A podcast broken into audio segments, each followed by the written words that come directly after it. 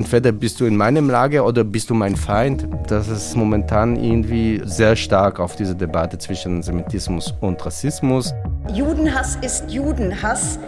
Der Kampf dagegen kann übrigens niemals Kunstzensur sein. Es geht eigentlich nicht um die Geschichte, es geht um hier und jetzt. Es geht um die Frage, wie gestaltet Deutschland ihre Beziehung mit dem Staat Israel. Das große Ganze. Der gesellschaftskritische Podcast von MDR aktuell. Herzlich willkommen zu dieser neuen Ausgabe des großen Ganzen. Lydia Jacobi mein Name. Ich grüße Sie. Hallo. Es könnte ja eigentlich ganz einfach sein. Antisemitismus, Rassismus, das sind beides menschenfeindliche Ideologien, denen es entgegenzutreten gilt.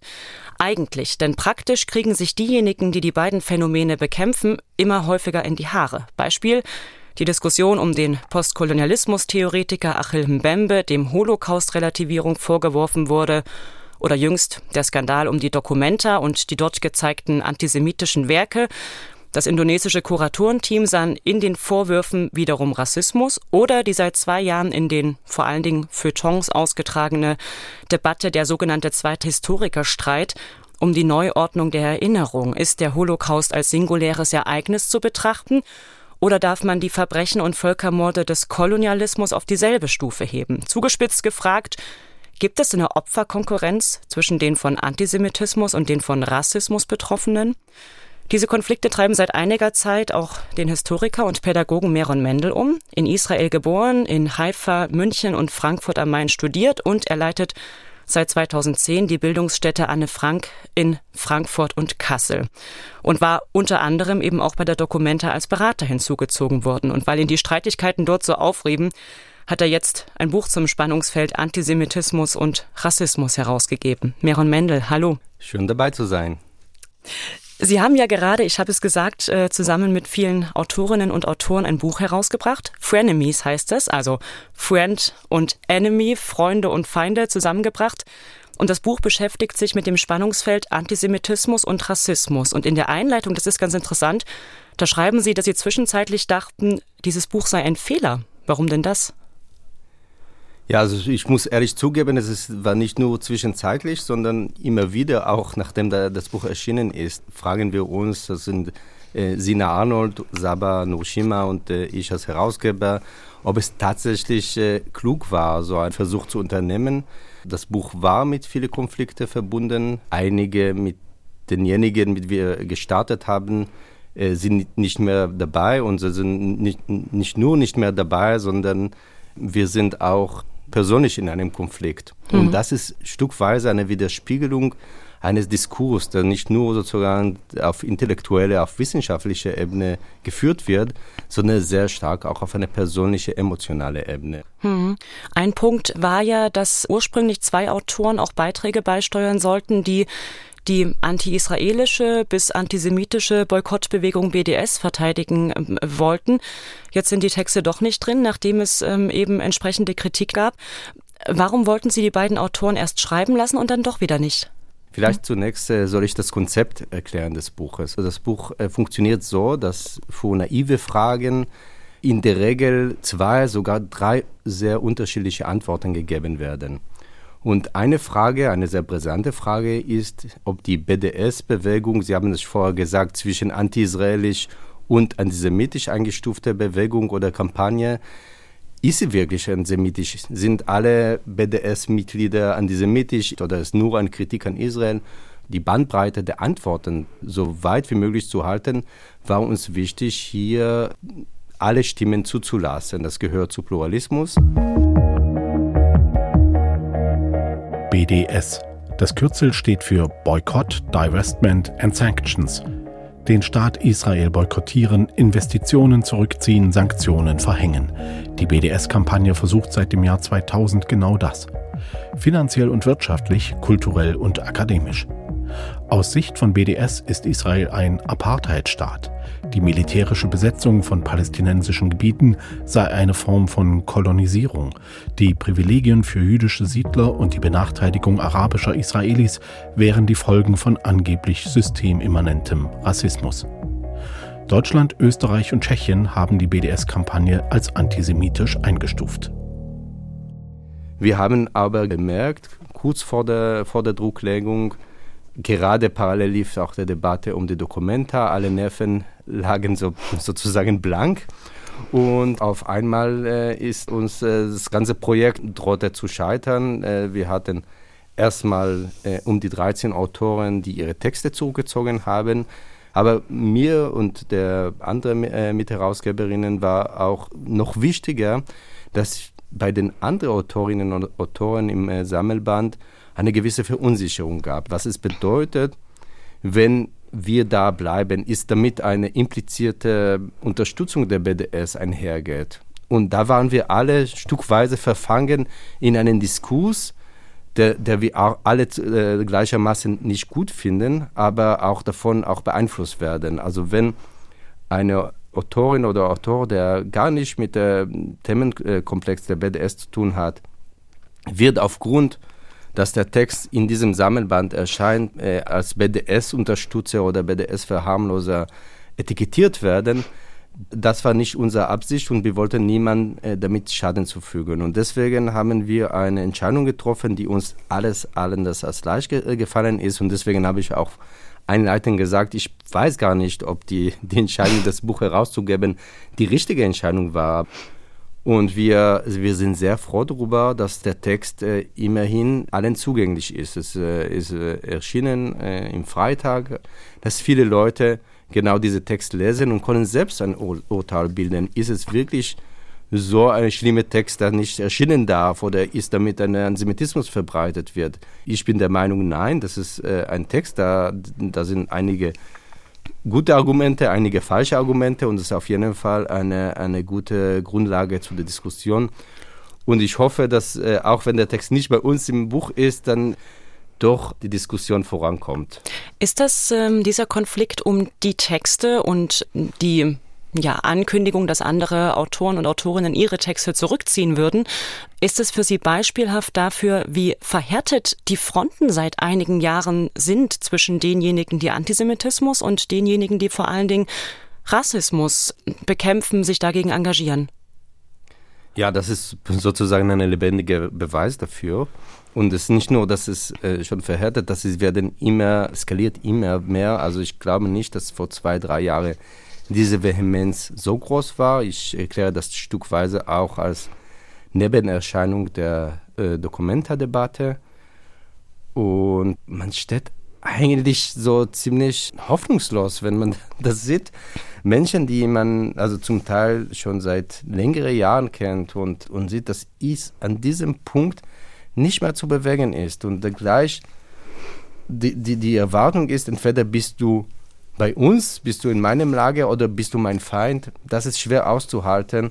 Und das ist momentan irgendwie sehr stark auf diese Debatte zwischen Semitismus und Rassismus, wo kaum mehr Spielraum gibt für eigene Meinungsentfaltung und vielmehr sozusagen die Erwartung ist, eine Zugehörigkeit zu einem oder anderen Lager klar zu deklarieren. Was glauben Sie, wie kam es zu dieser Verhärtung? Also es fällt ja zeitlich vielleicht in etwa zusammen mit den äh, stärker werdenden äh, postkolonialen äh, Theorien und Positionen, was ja total gut ist, ähm, diese Perspektiven verstärkt in den Diskurs einzubeziehen, als es dann darum ging, Kulturgüter zurückzugeben, überhaupt Stimmen aus dem globalen Süden intensiver zu hören. War das sozusagen ein eine andere Seite dieser Debatte? Fällt das so zusammen oder wie kam es dazu, dass sich plötzlich zwei Seiten recht unversöhnlich gegenüberstanden, die doch eigentlich dasselbe Ziel haben, nämlich die Diskriminierung von bislang unterdrückten Gruppen abzubauen?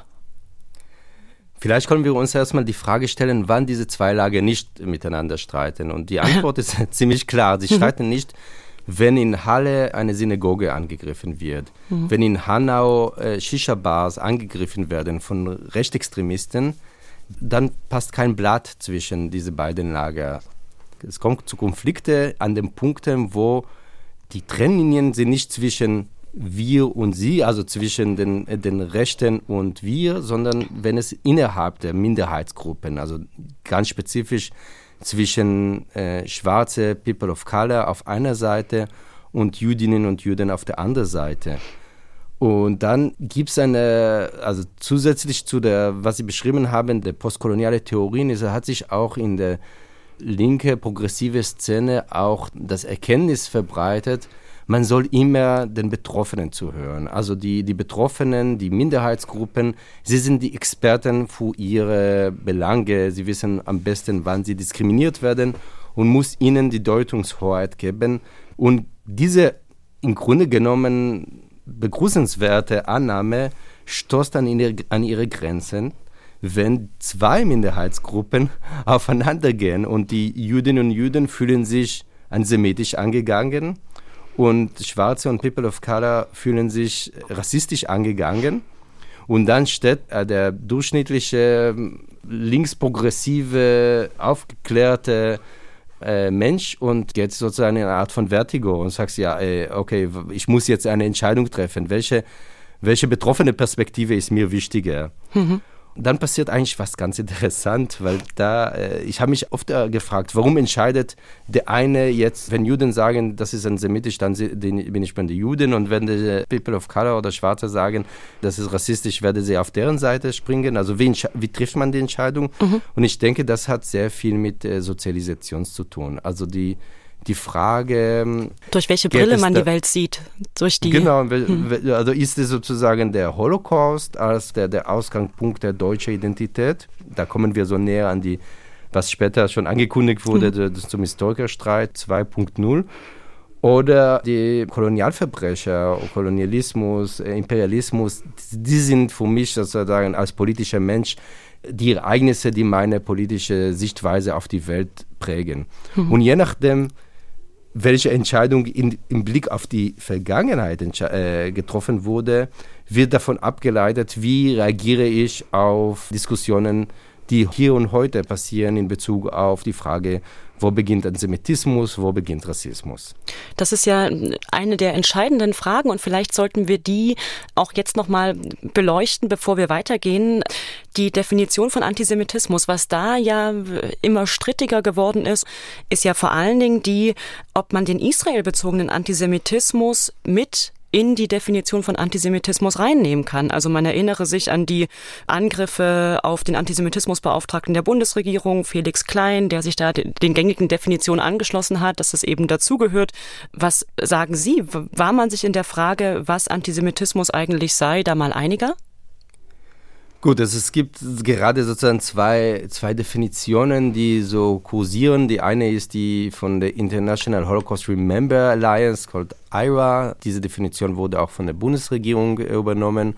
Die andere Definition ist zwei Jahre später erschienen, das sogenannte JDA, Jerusalem Declaration.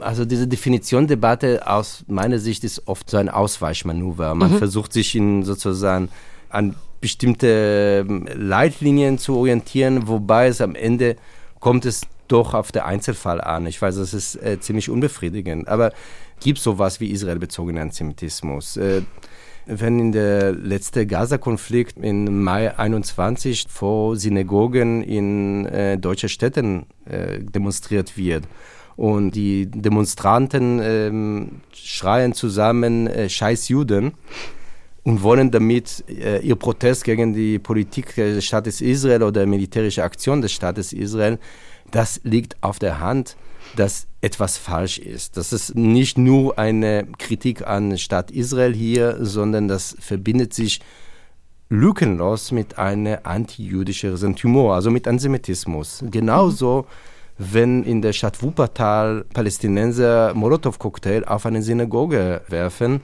es ist keine Form der, Kritik an den Staat Israel, ein Gotteshaus äh, in Brand zu setzen. Das sind mhm. alle Beispiele, die zeigen, dass sehr oft leider die Kritik an die Politik des Staates Israel in eine sehr anschlussfähig ist zu bestimmten Bildern über Juden, Juden, die die Welt kontrollieren, Verschwörungsideologien, dass die Juden reich sind und so weiter. Das sieht man in sehr vielen anti-israelischen Demonstrationen, dass genau diese Symbole diese Bildsprache, diese Narrative immer wieder reproduziert werden. Die Abgeordnete Gitta Konnemann, CDU, in der Bundestagsdebatte zur Dokumenta Juli 2022. Eines ist aber klar, ein Schwein mit Davidstern Ein Vampir mit Schläfenlocken und Hut mit SS-Runen, das ist Judenhass in Reinform. Und zwar auf der ganzen Welt, egal in welchem Land, egal in welchem Zusammenhang. Judenhass ist Judenhass. Der Kampf dagegen kann übrigens niemals Kunstzensur sein diese Unterschiede klarzumachen, auf antisemitische Stereotype hinzuweisen, die Unterschiede zwischen legitimer Kritik an der Politik Israels und ähm, israelbezogenem Antisemitismus, das haben Sie ja auch versucht im Rahmen der Dokumenta. Da hatten Sie, schreiben Sie in einem Artikel für die Süddeutsche Zeitung, nachdem Sie Ihre Tätigkeit als Berater dann hingeworfen hatten, relativ frustriert. Da hatten Sie einen Stand aufgebaut in Kassel und wollten in den Dialog treten, wollten Aufklärungsarbeit leisten und ähm, beschreiben, dass dass sie häufig darauf trafen, dass diese Stereotype gar nicht bekannt sind, dass relativ wenig Wissen da ist und dass ihnen im Kontrast dazu sogar Hypersensibilität und Hysterie vorgeworfen äh, wurde. Was glauben Sie, woher rührt diese, diese Abwehrhaltung? Also das kann man an, an sehr unterschiedliche Punkte festhalten. Also das äh, der eine ist ein Impuls, das ich auch stückweise auch nachvollziehen kann. Also man freut sich auf die Dokumente und dann kommt sowas. Also dann muss man sich befassen mit, äh, mit Sachen, die man eigentlich gehofft hat, hinter sich gel gelassen zu haben. Dieses Gefühl übrigens hatte ich auch selbst. Also ich mhm. werfe niemand vor, dass irgendwie erstmal äh, ist man schlecht gelaunt. Wenn, das ist ja auch diese, anstrengend, ja. Das ist anstrengend, das ist, äh, dann, man will das nicht, man will äh, sich keinen äh, Grundkurs in den Semitismus machen, sondern man will einfach Kunst aus der ganzen Welt genießen. Das war auch bei viele Kasselerinnen und Kasselern zu spüren. Die, die haben das äh, zwar sehr unglücklich formuliert, also einige, wenn du sagst, da die Juden haben unsere Dokumente kaputt gemacht, mhm. aber ähm, um, um diese sozusagen unglückliche Formulierungen beiseite zu legen, was dahinter steckt, also das Gefühl, kann ich stückweise auch nachvollziehen. Mhm. Immerhin, aber das ist äh, so, dass wir können uns nicht äh, aussuchen, womit wir befassen, sondern manchmal passieren solche Sachen und äh, paradoxerweise immer die Versuche, die zu, das zu verdecken, das zu beschwichtigen, das umzugehen, führte im Endeffekt dazu, dass das Problem immer wieder kam, statt sozusagen äh, proaktiv zu, das äh, anzugehen und ähm, Diskussion darüber zu führen, hatten wir genau der gleiche Reflex, äh, was wir schon vorher besprochen haben, dass jeder sich in, eine, in seine eigene Ausgangsposition verschanzt hat. Also wenn jemand von Anfang an der Meinung war, da kommen 1500 äh, glühende Antisemiten aus der globalen Süden und die werden äh, hier Antisemitismus, antisemitische Propaganda überall verbreiten, ich sage jetzt polemisch, mhm. äh, dann hat man immer dafür Indizien gesucht, dass es wirklich so der Fall ist.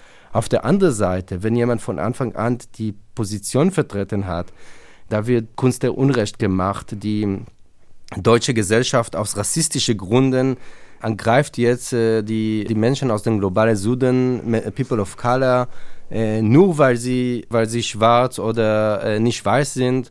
Und der Antisemitismus-Vorwurf ist nur ein Vorwand, um rassistische Ressentiment äh, loszuwerden. Mhm.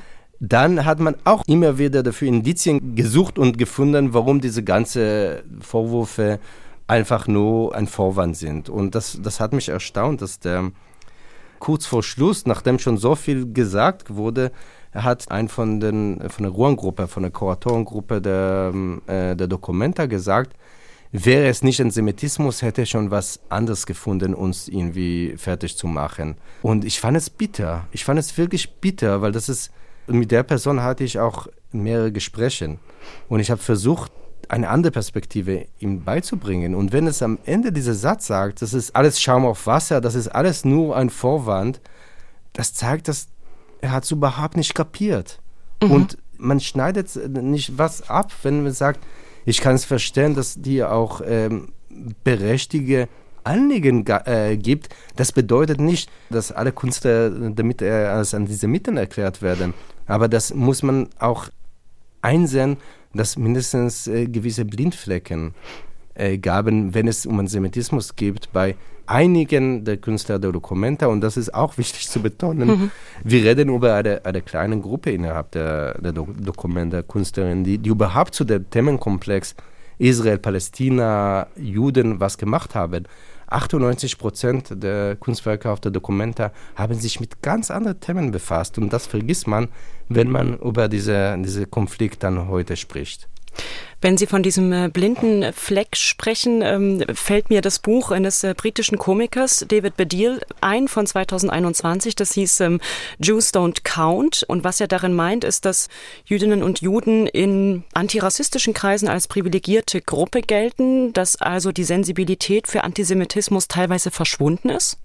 Ja, also das Buch von Badil ist auch so ein bisschen polemisch geschrieben, mhm. aber im Grunde genommen hat so eine, einen Punkt, wenn man das so eher aus einer wissenschaftlichen Perspektive betrachten will, sieht man, dass gerade diese um, verbreitete um, Ansichten, also von der postkolonialen Theorien, ihnen liegt eine klare Grenze zugrunde, nämlich der Color Line. Also das, die Welt wird sozusagen zwischen Weiße und Nicht-Weiße äh, aufgeteilt. Und in dieser Aufteilung äh, sind Juden, Juden automatisch als Weiße zugeordnet. Ähm, weil tatsächlich die meisten Juden, die ähm, mindestens in Europa, die europäische Wurzeln haben, sind äußerlich als weiß zu, zu erkennen. Der Historiker Achille Mbembe ist Theoretiker des Postkolonialismus. 2015 erhielt er den Geschwister-Scholl-Preis und formulierte damals seine an die Wurzel gehenden Thesen. Das ist ein Wort, das für mich die radikalste Kritik am kapitalistischen System in seiner historischen und zeitgenössischen Dimension beinhaltet. Der Begriff Neger ist eine Erfindung des kapitalistischen Systems im 16. und 17. Jahrhundert. Er beinhaltet die Bestrebung dieses ökonomischen Systems, alles in Waren umzuwandeln, die materiellen Ressourcen, aber auch die Menschen. Der Begriff Neger ist das Symbol dieser Bestrebung. Auch schon 2015 schrieb Mbembe, die Besetzung Palästinas sei, Zitat, der größte moralische Skandal unserer Zeit. Mehrere prominente Akademikerinnen hielten Mbembes Vergleich der Apartheid mit dem Holocaust für zulässig und sahen darin keine Relativierung des Holocaust. Und in diese Weltbild dann kommt Antisemitismus eigentlich, wenn schon, nur immer als also untergeordnete Problem vor.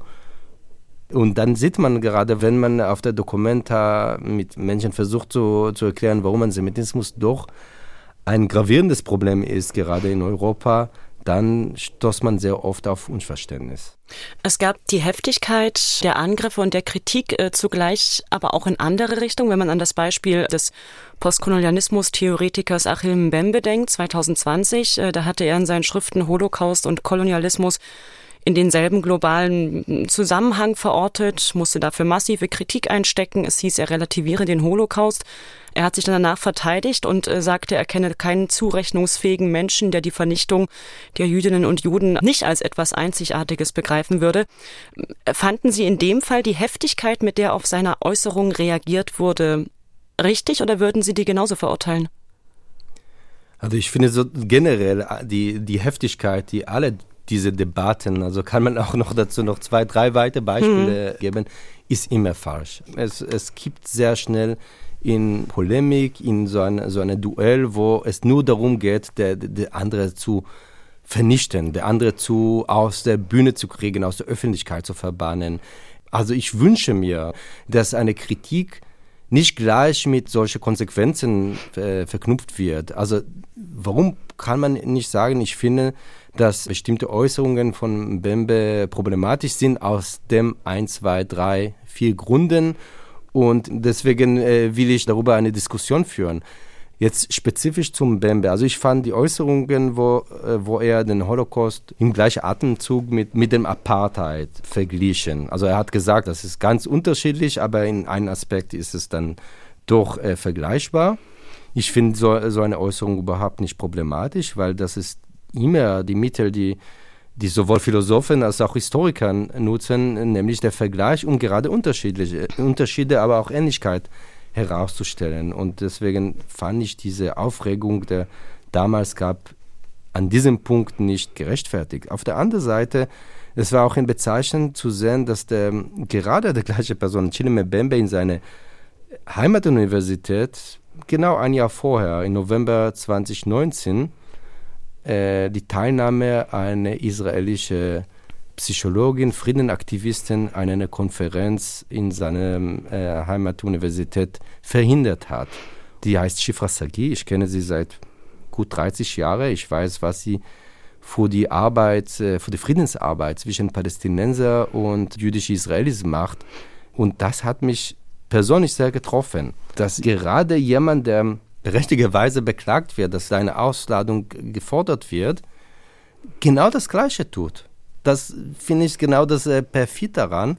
Man ist sehr gut daran, sich sehr schnell in diese Opferposition zu positionieren. Das tat auch Mbembe. Er hat gesagt, äh, das ist alles rassistisch. Aber seine eigene Position, warum eine, eine Friedensaktivistin von einer Konferenz über Versöhnung ausgeladen werden soll, nur weil sie israelische Staatsangehörigkeit hat, darüber hat er keinen kein Satz gesagt ich finde es immer zwiespaltig. Die, mhm. die Wahrheit ist äh, nicht immer auf einer Seite. Ja, stimmt, einige oder Großteil der Vorwürfe gegen Bembe waren tatsächlich falsch. Auf der anderen Seite, dass äh, der andere Lager jetzt Mbembe heilig gesprochen hat und ihn als, äh, nur als Opfer dargestellt hat, ist auch nicht ganz korrekt. Und ich wünsche mir in zukünftiger Debatte genau diese Differenzierungen, ohne gleich in eine oder andere Lager die äh, Wahrheit zu sehen. Den ersten Punkt, den Sie ansprachen, äh, die Frage nach dem Vergleich, ähm, der in der ähm, Geschichtswissenschaft, in der Philosophie ein gängiges äh, Mittel, eine gängige Methode ist, ist ja auch die Frage, die den sogenannten zweiten Historikerstreit ganz stark prägt, der seit zwei Jahren ausgetragen wird, vor allen Dingen in Fachkreisen im Feuilleton und sich um die Frage nach der Singularität des Holocaust dreht oder eben auch andere Seite danach, ob und wie man ihn mit äh, kolonialen Verbrechen vergleichen kann. Das fügt sich ein in dieses Spannungsfeld Antisemitismus, Rassismus. Steht dahinter sowas wie eine Opferkonkurrenz? Ja, absolut. Also man, das ist interessant zu sehen, dass die Debatte eigentlich um hier und jetzt geht. Also mhm. es geht um die Frage, wie wird in Deutschland an Kolonialismus erinnert. Also es geht um die Frage der Reparationen auf koloniale Verbrecher in der Vergangenheit. Es geht um die Frage, wie Rassismus und Antisemitismus gegeneinander äh, auftreten. Ähm, und vor allem, es geht um die Frage der deutschen Verhältnis zu Israel. Das muss man auch ganz betonen. Aber um genau diese Debatte können wir wunderbar führen, aufgrund der ähm, Aspekte, die wir schon auch äh, heute im Gespräch äh, diskutiert haben. Mhm. Das ist interessant, dass die Bewegung geht jetzt in die Vergangenheit und plötzlich, wenn man so will, aus der Mottenkiste der Geschichte wird die alte Frage, die schon diskutiert wurde 1986, 87 im Historikerstreit, wieder aufgebracht wird. Und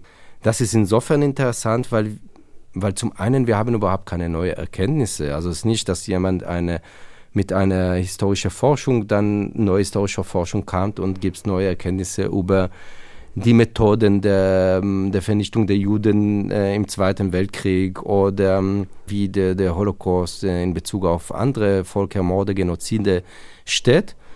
Und interessanterweise, die, die wenigsten unter diejenigen, die gerade zu Wort kommen, sind tatsächlich auch Historiker. Dann wir mhm. reden über Debatte, die sehr stark in den Kultur- und der Literaturwissenschaften auch geführt wird, unter ähm, Publizisten, äh, Journalisten. Also Obwohl sich ja durchaus auch Historiker eingeschaltet haben, also beispielsweise Dandina, der ja ausgewiesener Kenner der jüdischen Geschichte zum Beispiel ist, er hatte ja unter anderem auch da sehr starke Debattenbeiträge geliefert.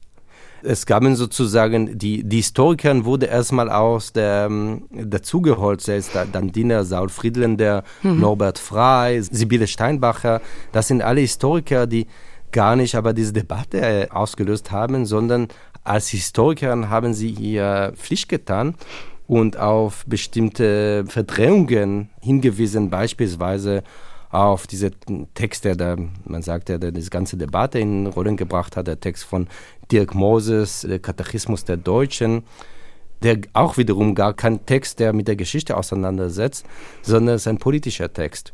Aber dann, äh, dann kamen die, die genannten Historiker, um zu sagen, ja, dass hier, hier werden bestimmte falsche Vorstellungen über die Geschichte vermittelt und unsere Aufgabe als Historiker ist hier auf die historische Wahrheit hinzuweisen. Mhm. Das ist eine Debatte, die vor allen Dingen eben, ja, ich hatte es schon gesagt, in Fachkreisen geführt wurde, in den Feuilletons geführt wurde. Was glauben Sie, warum sollte sie vielleicht auch außerhalb der Feuilletons interessieren? Genau aus dem Grund, was ich schon vorher erwähnt habe. Es geht eigentlich gar nicht um die Frage, ist der Holocaust singulär oder ist er präzedenzlos? Also mhm. das, die, die Vorstellung, dass vor dem Holocaust gab es kein Ereignis der in bestimmter Hinsicht, was denn Nazi-Ideologie angeht, der Wunsch nicht nur die physische Juden zu vernichten, sondern überhaupt das Begriff des Judentums, das die aus der Welt zu verschaffen und damit so, so eine, Art von, von Erlösung äh, zu generieren. Das nennt sie Saul Frieden der als Erlösungsansemitismus, dass diese Elemente bis dato nie gab. Also das ist also sozusagen die, die Vorstellung, die soweit als Konsens unter Historikern auch herrscht. Und ähm, das ist eigentlich auch relativ äh, einfach zu, äh, zu erläutern. Und damit ist eigentlich der Debatte ist beendet. Also und die Frage, warum ist sie jetzt vor die Öffentlichkeit interessant? Weil es geht eigentlich nicht um die Geschichte. Es geht um hier und jetzt. Es geht um die Frage, wie gestaltet Deutschland ihre Beziehung mit dem Staat Israel? Wie sollen wir zu der Frage der Reparationen beispielsweise auf den Völkermord an die Herero und Nama in der heutigen Namibien verhalten? Äh, das sind alle sehr konkrete Fragen und auch, ich sage ganz deutlich, das sind auch berechtigte Anliegen, diese Themen zu diskutieren. Es ist nur falsch, wenn hier, Sie haben auch einleitend gesagt, hier so eine Opferkonkurrenz äh, mhm. kolportiert wird. Also das ist das Problem. Nehmen wir beispielsweise die, die Frage der Reparationen. Deutschland ist bisher das einzige Land weltweit, das bereit war, mit Opfern von Kolonialismus zu verhandeln über die Frage der Reparationen. Ähm, es wurde auch vergangene Jahr auch ein Abkommen mit Namibien abgeschlossen. Und wenn man sich fragt, warum, kommt man sehr schnell auf das Wiedergutmachungs-, also sogenannte Wiedergutmachungsabkommen von 1952, wo es darum ging, den Staat Israel und, das, und dem jüdischen Volk zu über den Holocaust eine Art von, von Reparationen zu zahlen. Und an diesem Beispiel sieht man, dass die Auseinandersetzung mit dem Holocaust, mit der deutschen Verantwortung, wo dieses Ereignis nicht hinderlich ist, zu der Auseinandersetzung mit der Kolonialverbrecher, mit der deutschen Kolonialverbrecher. Ganz im Gegenteil. Das ist ein Präzedenzfall. Und wenn man das so versteht, dann kann man sehr wohl das nutzen, um die, gerade die, die deutsche Erinnerungskultur, die Bewusstsein dafür, dass man auch Generationen danach eine gewisse Verantwortung hat, was mein Staat gemacht hat. Diese Erkenntnis ist eine sehr wertvolle Erkenntnis, der für die aktuelle Auseinandersetzung um den Umgang mit deutschem Kolonialismus sehr wertvoll ist. Und wenn man aber doch darauf beharrt, wir machen jetzt ein, eine Opferkonkurrenz, äh, wir, wir wollen den Holocaust, also eine Art von Bedrohung für die Auseinandersetzung mit Kolonialismus sehen, dann entsteht solche Debatten, die aus meiner Sicht völlig in die falsche Richtung gehen. Das heißt, es muss eigentlich darum gehen, die ja, Spezifika der deutschen Erinnerungskultur, damit auch die besondere Sensibilität für Antisemitismus heute in den Austausch, in den konstruktiven Austausch mit den lauter werdenden Perspektiven des ähm, globalen Südens zu bringen.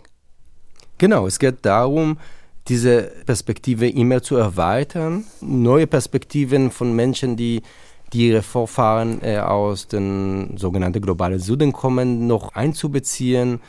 Das ist übrigens eine ganz spannende Entwicklung in Gedenkstätten, auch so in der Bildungsstätte Anna Frank, wo ich arbeite, mhm. haben wir in den letzten Jahren unglaubliche große Fortschritte gemacht, eine historische Ereignisse an allererster Stelle der Kolonialismus in Blick zu nehmen und sie auch sozusagen innerhalb eine, so einer Bildungsstätte Anna Frank auch eine Ausstellung über deutsche Kolonialerbe zu produzieren und zu zeigen. Das kann man aber nicht in Form eines Konfliktes schaffen. Also kann man, aber das ist weniger produktiv. Vielmehr kann man das in, in Form einer äh, weiteren Sensibilisierung schaffen. Das ist meine Herangehensweise an diese Fragen.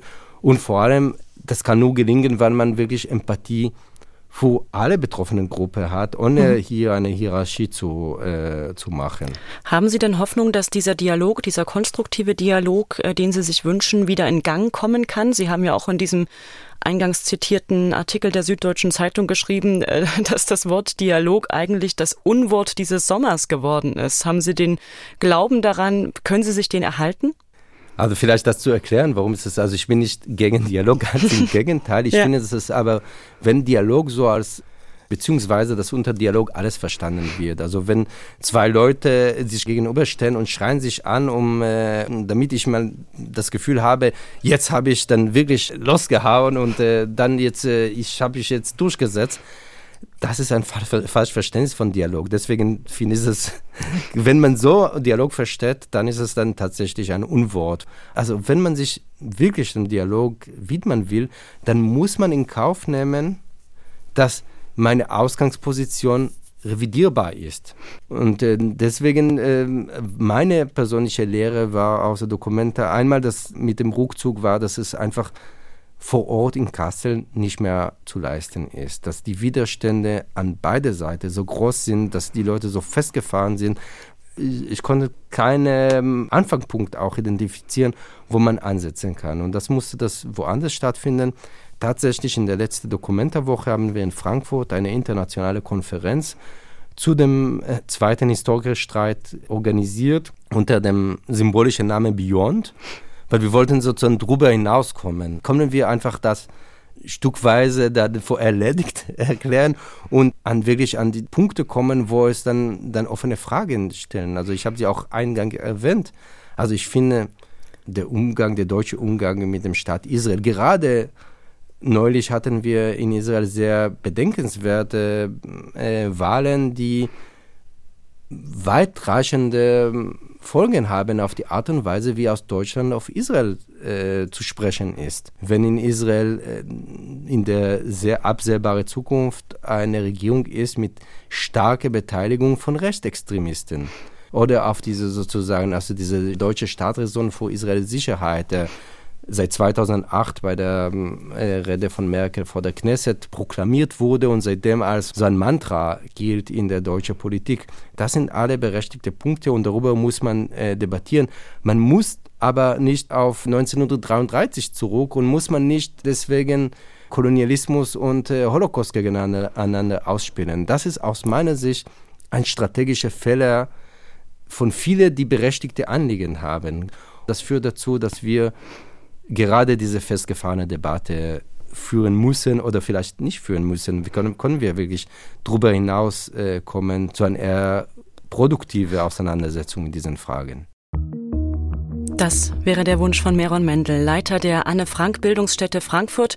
Über Antisemitismus und Rassismus haben wir gesprochen und Menschen, die manchmal Feinde sind, obwohl sie eigentlich Freunde sein müssten. Herr Mendel, herzlichen Dank Ihnen. Sehr gerne.